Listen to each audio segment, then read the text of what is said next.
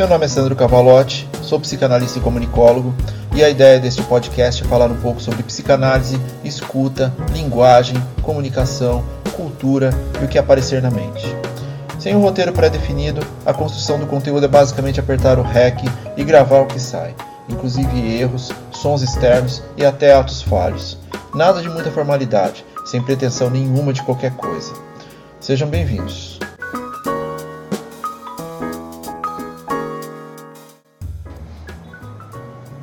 Episódio 7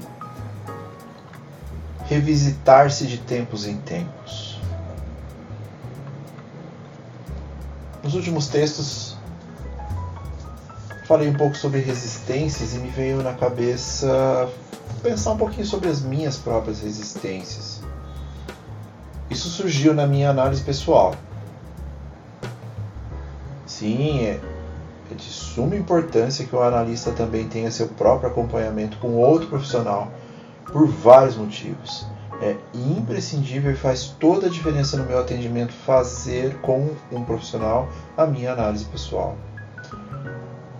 Dentro disso, é, decidi olhar para o que eu resisto no dia a dia.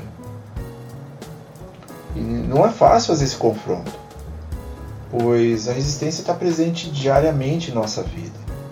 Mas a partir de quando ela se torna um problema? O ato da resistência é inerente a todos e ela é importantíssima na psicanálise, porque implica uma série de conflitos intrapsíquicos que precisam ser trabalhados. Mas esse enfrentamento não é fácil e nós tão pouco estamos interessados em sair da nossa zona de conforto com um assunto qualquer nossas opiniões que não mudam, por exemplo, e que geram prazer no não fazer nada a respeito. A gente tem aquela opinião e não vai mudar por nada no mundo. Sim, existe um prazer por trás disso. E nós estamos falando de uma época em que nós estamos vivendo nesse governo em que isso é muito proeminente. Mas como fazer isso de uma forma que o colocar-se perante a opinião do outro possa trazer benefícios? Mudar nosso comportamento ao revisitar tópicos que teoricamente são imutáveis? Como mudar a partir do olhar do outro? Muitas vezes esse olhar do outro ele pode ser extremamente positivo, nem que nos gere certa aversão inicial, pois a, a resistência está ali. Para que mudar se tudo dá bem?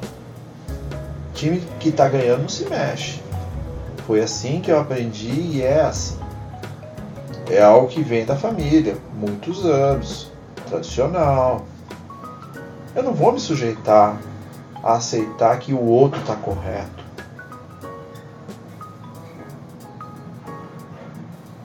Essas são algumas das coisas que a gente ouve em clínica. Se confrontar é um processo difícil, mas extremamente enriquecedor e positivo quando bem trabalhado. Na verdade, esse ato de revisitar-se pode ser colocado em prática com pequenas coisas. Talvez em, em análise você se sinta muito mais à vontade para trabalhar esses afetos, essas mudanças. Um exemplo bobo é que eu sempre tive uma reação negativa ao Strokes, uma banda de rock. Para mim, as músicas sempre me pareceram iguais, sem nada de inovador. Sei lá, algo me dizia que eu não gostava da sonoridade. As músicas sempre me pareceram muito, muito, muito iguais, sabe? E essa era uma realidade intrínseca em mim. Em conversa com amigos, eu soltava a carta do ah, Strokes faz tudo igual. Quando alguma música tocava no rádio, quando o assunto surgia em alguma festa, ah, não, não gosto disso porque não nem diferenciar as músicas.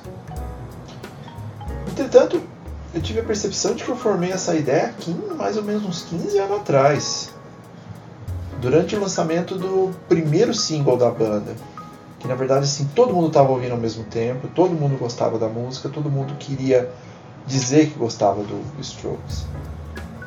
Mas aí a gente está falando de quase duas décadas com uma ideia que me acompanhava. Sete álbuns os caras têm. E assim, pô, pensei, alguma coisa deve ter mudado nesse tempo. Inclusive eu devo ter mudado. Um amigo comentou sobre a banda em nosso grupo de WhatsApp. Lógico que eu torci o nariz. Mas aí eu pensei bem e falei, caramba, vamos dar uma ouvida nisso aí direitinho. Vamos colocar desde o primeiro disco. Vamos ver se essa ideia pode ser mudada ou vamos ver se eu realmente estou correto no que eu tenho para mim. E o resultado foi que se havia algum prazer em mim ao dizer que não gostava da banda, ele foi automaticamente substituído e intensificado por ouvi-los novamente. 15 anos depois. Isso aconteceu há poucos meses. E hoje as músicas deles são parte do meu dia a dia. Nós não somos melhores ou piores do que éramos antes. A gente apenas somos diferentes. Eu sou diferente, a banda é diferente. Nossas necessidades são outras, nossos desejos são outros, nossa forma de olhar para tudo é outra. E não devemos deixar de deixar que essas nossas resistências sejam responsáveis pelo nosso gozo com o não. Mas sim olhar para cada uma delas como se elas fossem um alerta pois, se bem trabalhadas, as resistências são uma importante ferramenta no tratamento analítico. Revisitar-se de tempos em tempos é parte fundamental para a busca de uma melhor qualidade de vida emocional, física e psicológica. Eu sei que dei um exemplo simplório até, pode parecer bastante simples, mas para quem está enfrentando uma resistência, nunca é simples. Cada um tem suas limitações, sua forma de encarar desafios. Ainda mais esses desafios impostos como expectativas por anos e anos.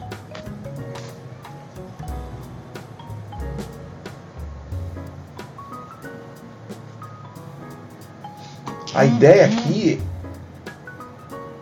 é dizer que nunca é cedo e nenhuma resistência é pequena o suficiente para ser revisitada, e que exercitando nas pequenas coisas, as mais complexas finalmente parecerão mais fáceis de serem transpostas. Afinal, a gente precisa começar de algum lugar, não é?